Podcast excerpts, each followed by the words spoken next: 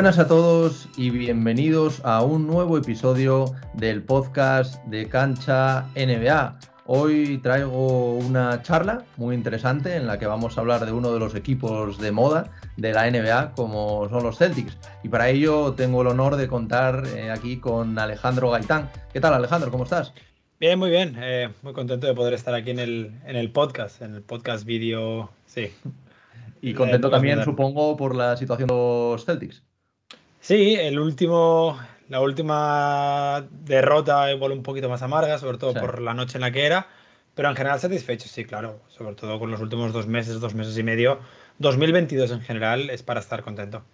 Sí, porque parece que ha cambiado mucho, ahora nos meteremos a analizarlo, pero parece que ha cambiado mucho cómo empezó la temporada, con Udoca también, que vamos, parecía incluso a veces que podía estar más fuera que dentro de la franquicia, y ahora mismo es uno de los equipos de moda, hablaremos ahora de la defensa, que un poco es en lo que, en lo que están basándose para, bueno, también evidentemente en, en un momento de Tatum espectacular, pero así, a grandes rasgos, eh, ¿cómo definirías la temporada de Celtics? Supongo que en dos palabras, una hasta 2022 y otra a partir de 2022, pero ¿cómo lo definirías hasta ahora? Eh, transición y, y, luego es eh, actitud. Mm, transición, que es lo que le costó a los jugadores entender a Udoca, lo que le, costó a Udoca entender a los jugadores. Transición incluso de salud, porque 2021 fue más complicado. Eh, lo fue para toda la NBA con, con COVID, pero sí que Jalen tuvo una lesión. Eh, sí que Marcos, creo que en enero incluso se pierde algún partido por lesiones. Y este equipo es muy diferente con o sin los titulares.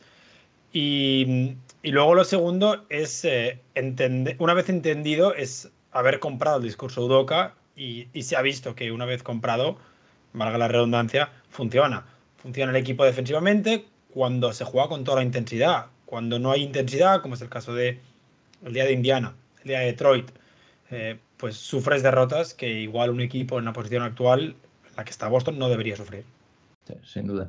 Y antes de, como digo, de empezar un poquito ya a meternos más en, materia, eh, bueno, tú eres un periodista, periodista de Barcelona, que bueno, como vemos ahí detrás que en el fijado, has pasado también por Sydney, has estado en Bogotá. Cuéntanos un poquito desde que tú estudias periodismo en Barcelona hasta el día de hoy, que estás actualmente en Toronto, eh, viviendo allí, eh, yendo también a, ver a los, a los Raptors. cuéntanos un poquito cómo, cómo, ha sido toda esta evolución desde que decides estudiar periodismo hasta el día de, hoy, que bueno, estás escribiendo para, para la NBA. Yo decido, yo decido estudiar periodismo muy pequeño. Eh, es una de las pocas cosas que tengo claras en mi vida. Consigo, em, consigo entrar en la universidad y en la universidad empiezo a cubrir, sí que en aquella época igual veía más fútbol, pero sí que empiezo a cubrir eh, baloncesto. Creo que un poco todos. Es, me gustaba más el fútbol, aunque jugaba baloncesto.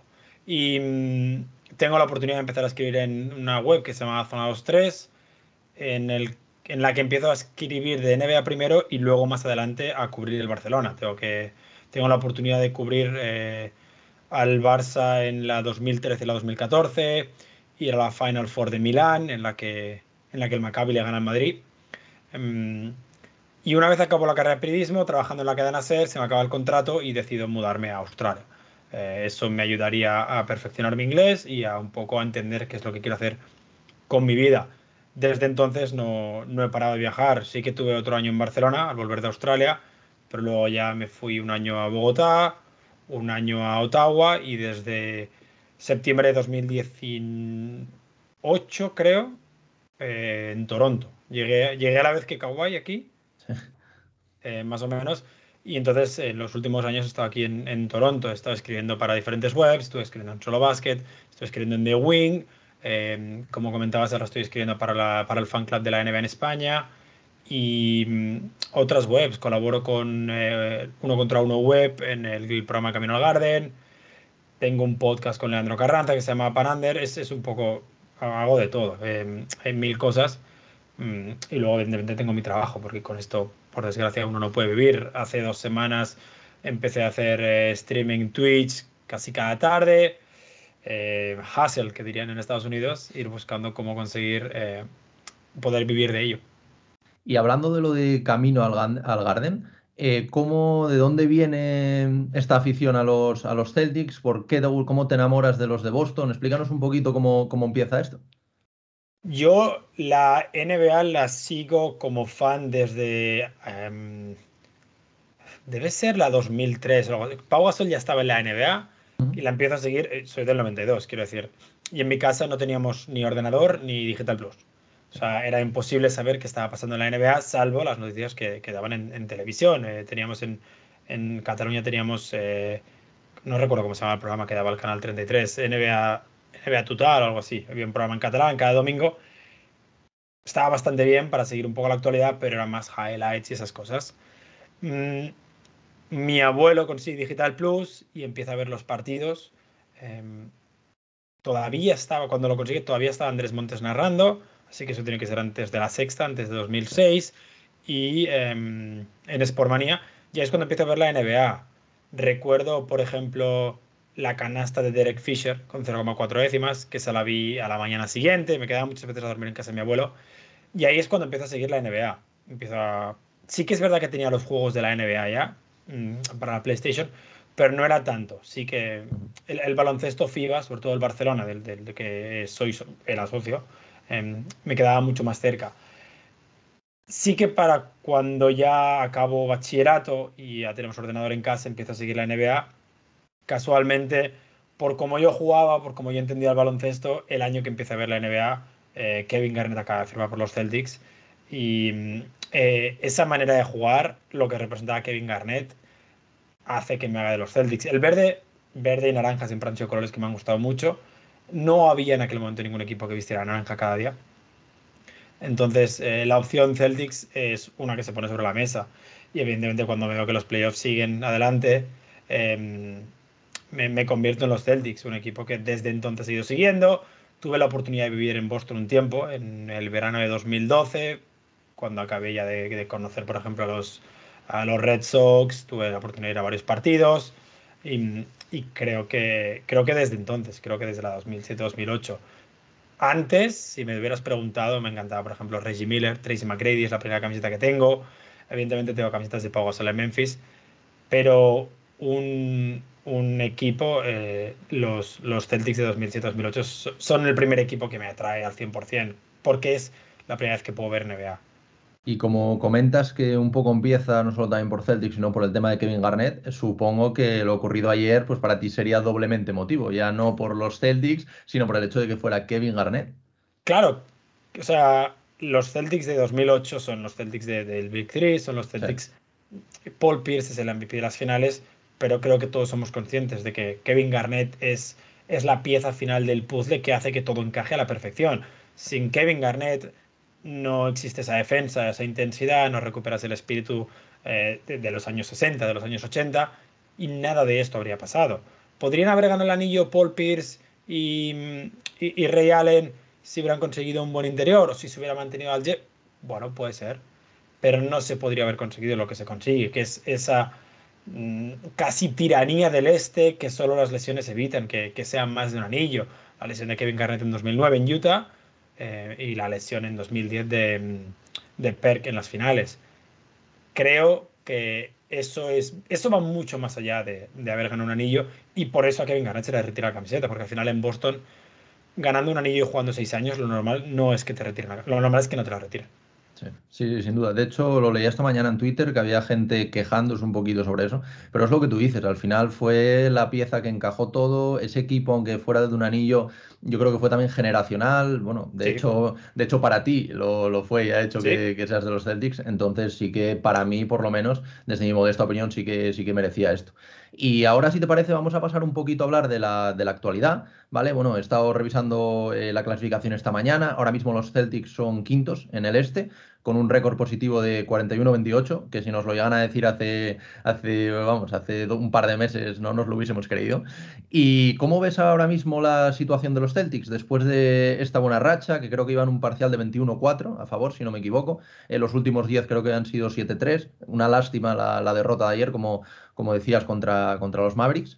Pero bueno, hay sensaciones muy positivas. Yo creo que, que Udoca que ha, dado también con la tecla, los jugadores han, han, comprado el, vamos, la forma de que quiero jugar Udoca y sobre todo construyendo el equipo eh, defensivamente. Yo creo que hubo ayer tramos del partido defensivos que me recordaron eh, a, los mismos playoffs, a aquella gente que dice que en regular season no se defiende. Yo creo que deberían ver un poco a estos Celtics porque yo creo que ayer eh, dieron un clink defensivo y sobre todo para ser regular season. No sé cómo, cómo lo ves tú. Veo muy bien lo que comentas porque es cierto que los Celtics eh, una vez encontraron, una vez cambiaron el chip y una vez encontraron esa identidad que viene antes del deadline, vienen con, con George Richardson y Dennis Schroeder todavía en plantilla, menos minutos, especialmente el alemán, pero sí que todavía con ellos eh, en el equipo. La defensa empieza a pisar al rival, empieza a absolutamente anular. Recuerdo partidos en los que dejas a Sacramento en 13 puntos en un cuarto. Em, incluso viene Filadelfia y, los destrozas de, 48 puntos. O sea, no era un tema de. No importaba quién estuviera delante. Eh, y la defensa de Boston, que sí que un poco se ha estabilizado, no, está siguiendo el ritmo de récord que era el mes de febrero, eh, sigue siendo élite. Ayer, lo comentabas, el partido contra Dallas, las dos franquicias tienen para mí la mejor defensa de 2022, son las mejor, mejores defensas de la liga, con, con permiso de Phoenix, y, y creo que se demuestra. Ahora, hay gente que argumenta, y, puedo ver el punto hacia dónde van, que los Celtics están gastando todos los cartuchos en la actualidad. Están mostrando todas las cartas a 10, 15 de marzo, en vez de guardarte em, nuevos trucos o nuevos ases de la manga para playoff. Bueno, puede ser verdad. Puede ser que Ime Udoka, por necesidades del guion, porque en un momento de la temporada estaba 16-19 y no podías permitirte acabar tu primera temporada, la primera de Udoka y la primera de Brad en el despacho, con un récord negativo, decides ir con todo ya. Bueno, igual eh, es lo contrario y Boston sorprende y Boston encuentra una marcha más en playoff, especialmente en ataque, que al final el problema de los Celtics eh, es, es, el ataque, es que los tiros librados no, no entran y lleva siendo ese problema durante, durante mucho tiempo. Pero hay que estar hay que estar contento con Boston. Yo partía la temporada sabiendo que había tres equipos superiores a otro nivel, que eran Milwaukee, Miami, para mí era Milwaukee, Miami y, Brooklyn, con, los asteriscos de Brooklyn, evidentemente. La llegada de Harden creo que pone a Filadelfia por encima. Sin, sin Simmons era una posibilidad, pero creo que mantiene a Filadelfia por encima. Y creo que Boston a día de hoy está al nivel de Chicago. Em, la duda es si en una serie 7, a la hora de definir esa serie, quién va a ser mejor cerrando el partido. De Rosen, que es el mejor closer de la NBA a día de hoy, o unos Celtics que no meten una canasta en clutch ni queriendo.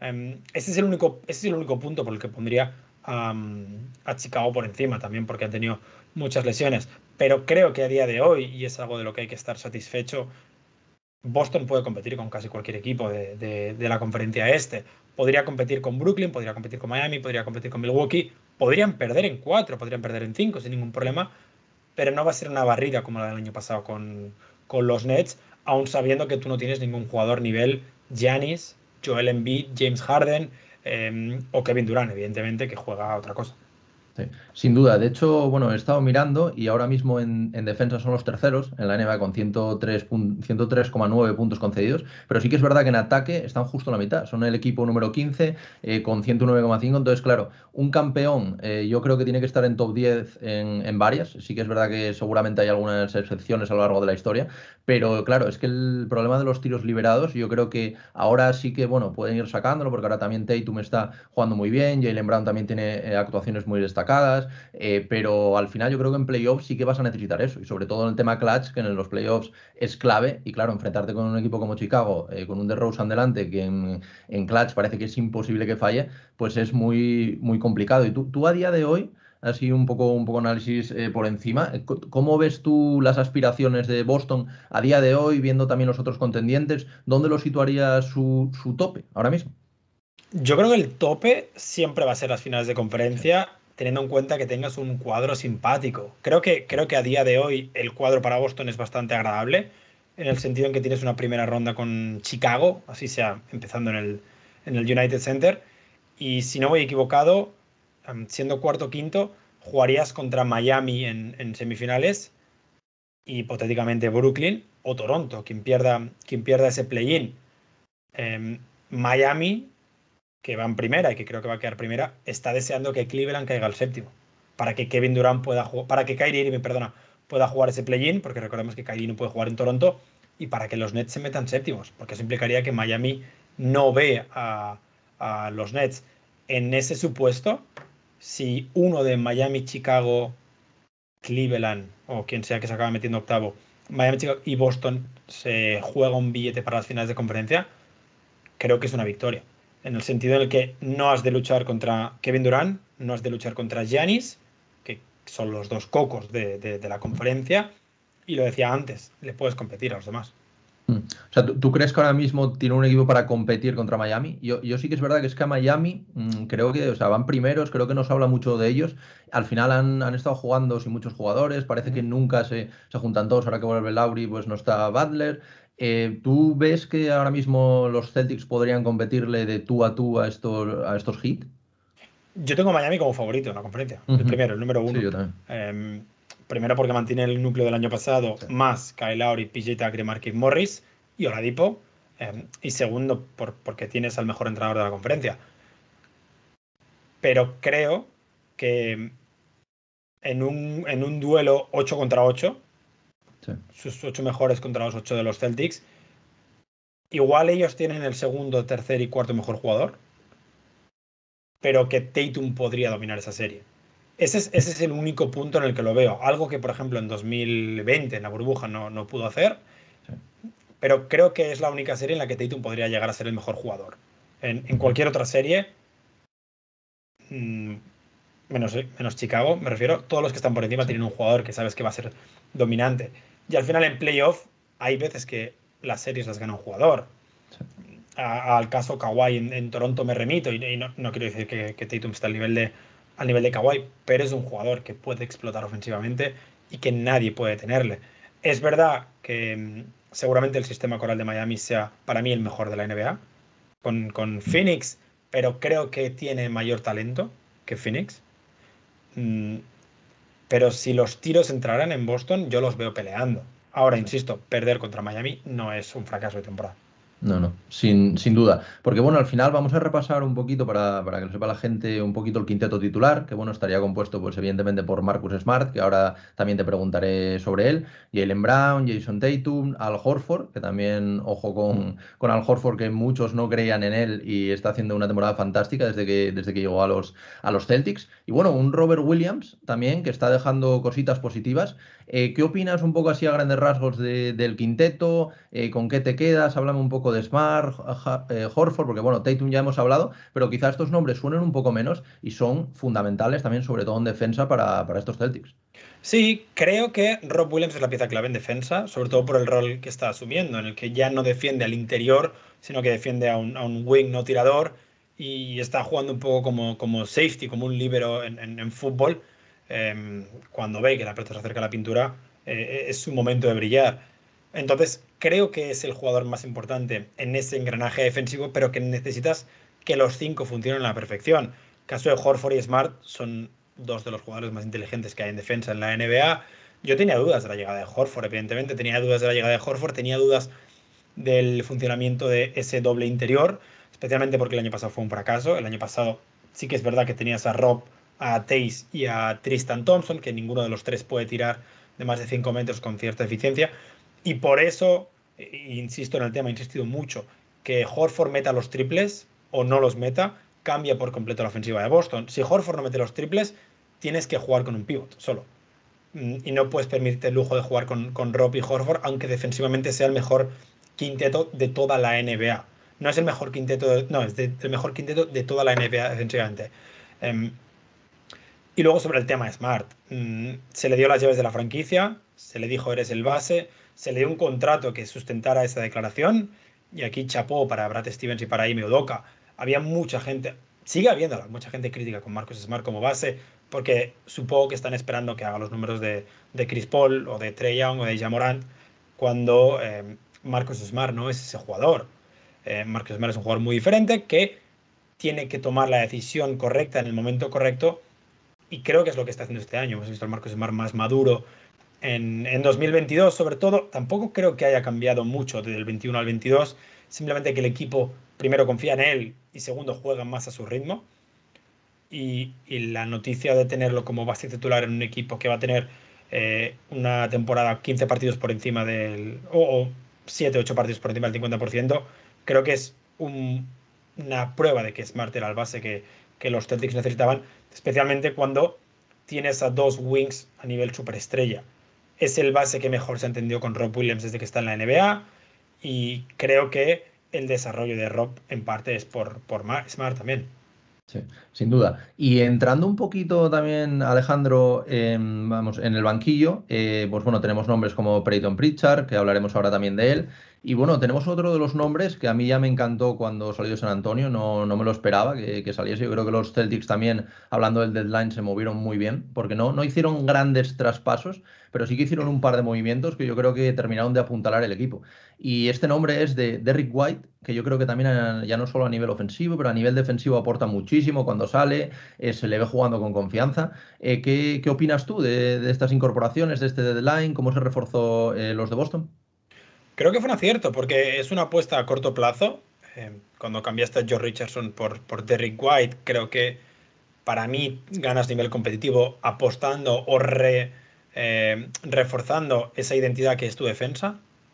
Y luego es una apuesta también a largo plazo y aplica al, movimiento de Daniel Tice. Cambiaste a tres jugadores que tenían contrato de uno o dos años. Hablamos de Romeo, de Schroeder y de eh, George Richardson. Ninguno tenía contrato de más de em, verano del 24, verano del 23, perdón, em, por dos jugadores con contrato por tres temporadas y media, como es el caso de Tice y de Derrick White, recién renovados. En ese aspecto, Bart Stevens se asegura de intentar mantener ese bloque si funciona. El único pero que le pongo a Brad Stevens es que falta una figura más. Peyton Pritchard me sigue generando dudas a mí. Y sí que es verdad que creo que está siendo el mejor tirador en 2022 de los Celtics por encima de Grant Williams. Em, que está siendo una pieza clave en ataque cuando no entran los tiros. Pero ayer se notó mucho que si mantenías a Pritchard o Derrick White en pista, Luca Doncic, por ejemplo, constantemente les atacaba, iba a hacer daño. Y si no, se quedaba con Rob Williams, por lo que la ayuda era muy complicada. Entonces, es un jugador que es muy fácil de atacar en, en playoff y que tampoco te asegura que te vaya a meter 10 puntos o que sea un gran tirador en ese aspecto habría, me habría gustado mucho que Boston hubiera intentado el movimiento por Brim Forbes. Al final creo que Brim Forbes salió por nada. Sí. Entonces, en ese aspecto es el único pero, no haber conseguido la figura que más se rumoreaba que Boston necesitaba, que era la de un wing tirador. Sí, sin duda.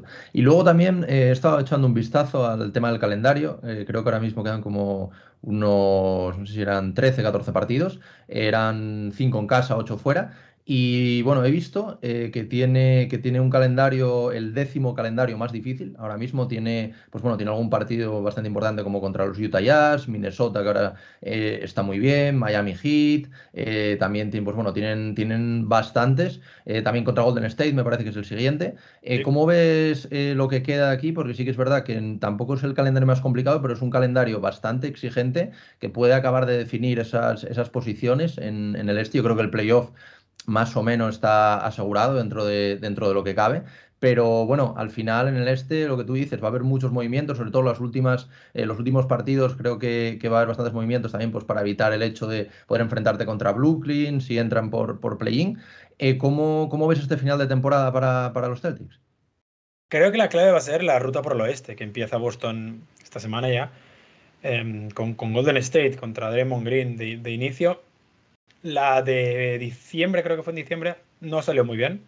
Eh, sí, que Boston tuvo una victoria contra Portland, pero luego sumó tres derrotas consecutivas. Y eso acabó pagándolo porque Boston venía ya defendiendo muy bien. En aquella época dejó de defender en, en esa gira por el oeste. Y creo que es algo que deberían intentar no hacer. Deberían al menos sacar un par de victorias eh, creo que Chicago y Milwaukee también tienen la gira por el oeste pendiente, por lo que tampoco es tan grave eh, visitar ahora Denver o a, Golden State. Habría, vamos, mil veces visitar a Golden State mejor ahora que, el 20 de noviembre. Y en ese aspecto, insisto, Boston le ha competido a, le ha competido a Brooklyn con Kevin Durant y Kyrie Irving. No lo ha hecho nadie más esta temporada en la NBA. Eh, Boston le ha competido a Miami dos veces y le ha ganado de 48 puntos los dos partidos en total. Creo que creo que el calendario es difícil, pero va bastante bien, sobre todo pensando en, en que después vienen los playoffs, empezar a cambiar la marcha y si estás en cuarta, empezar a jugar a quinta, porque al final estoy de acuerdo en que Boston no va a subir más del tercero, no debería, no creo, vamos, muy bien deberían acabar las cosas y tampoco quiero, por si te toca Brooklyn en primera ronda, lo que implica que sí o sí tu primera ronda va a ser contra em, Filadelfia, Milwaukee, Chicago o Cleveland, si acabarás tercero y ellos sextos. La primera ronda va a ser dura sí o sí y creo que uno tiene que estar ya mentalmente preparado.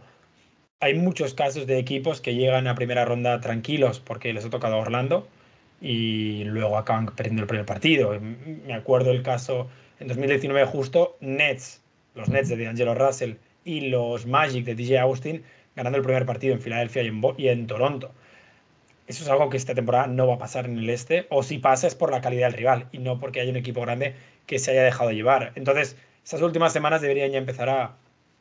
Son casi pre-playoff. Son pre-playoff en el que vas a estar luchando por eh, conseguir la mejor posición.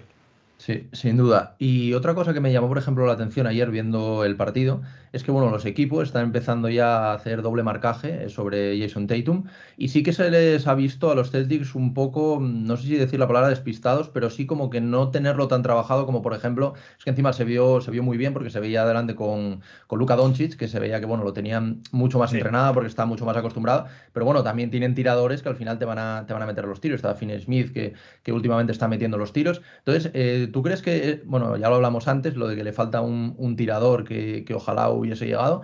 Pero ¿tú crees que, los Celtics van a, van a saber eh, para playoffs eh, reponerse frente a la, doble marca que le van a tirar seguramente a Jason Tatum? Porque ayer no se les vio muy cómodos con eso. es cierto, absolutamente eh, todo lo que comentas y sobre todo la comparativa con, con Luca. Creo que el principal problema, porque no, no, tengo la estadística a mano, la podría buscar, pero no recuerdo a Tatum teniendo demasiadas pérdidas en el partido de hoy. El problema no fue el movimiento de Tatum, sino fue lo que pasaba una vez el balón salía de las manos de Tatum. Y es que se fallaban tiros, es que eh, el siguiente pase no se hacía de manera correcta. Recuerdo una jugada en la que hay tres extra pases y el último es tan evidente que mm, no sé si es Jalen Branson lo corta y acaba con dos puntos fáciles para, para, para Dallas, perdona. Entonces, creo que Tatum ya ha perfeccionado el 2 contra 1, no al nivel de Luca, evidentemente, no es Luca, no es LeBron James, pero sí que lo ha mejorado muchísimo y la diferencia radica en que necesitas que tus compañeros tengan confianza. Ayer, por ejemplo, Derrick White sigue tirando muy mal, algo que está haciendo esta temporada, está tirando muy mal, aporta muchas otras cosas, está atacando el aro muy bien. Y ayer al mismo tiempo veo un Tatum un poco cobarde en el sentido en el que no ataca el aro tanto como ha hecho en otros partidos. Em, busca mucho extra pase, intentar involucrar al compañero, cuando hay veces en las que él es la estrella del equipo y él debería ser la persona encargada de eh, finalizar la jugada.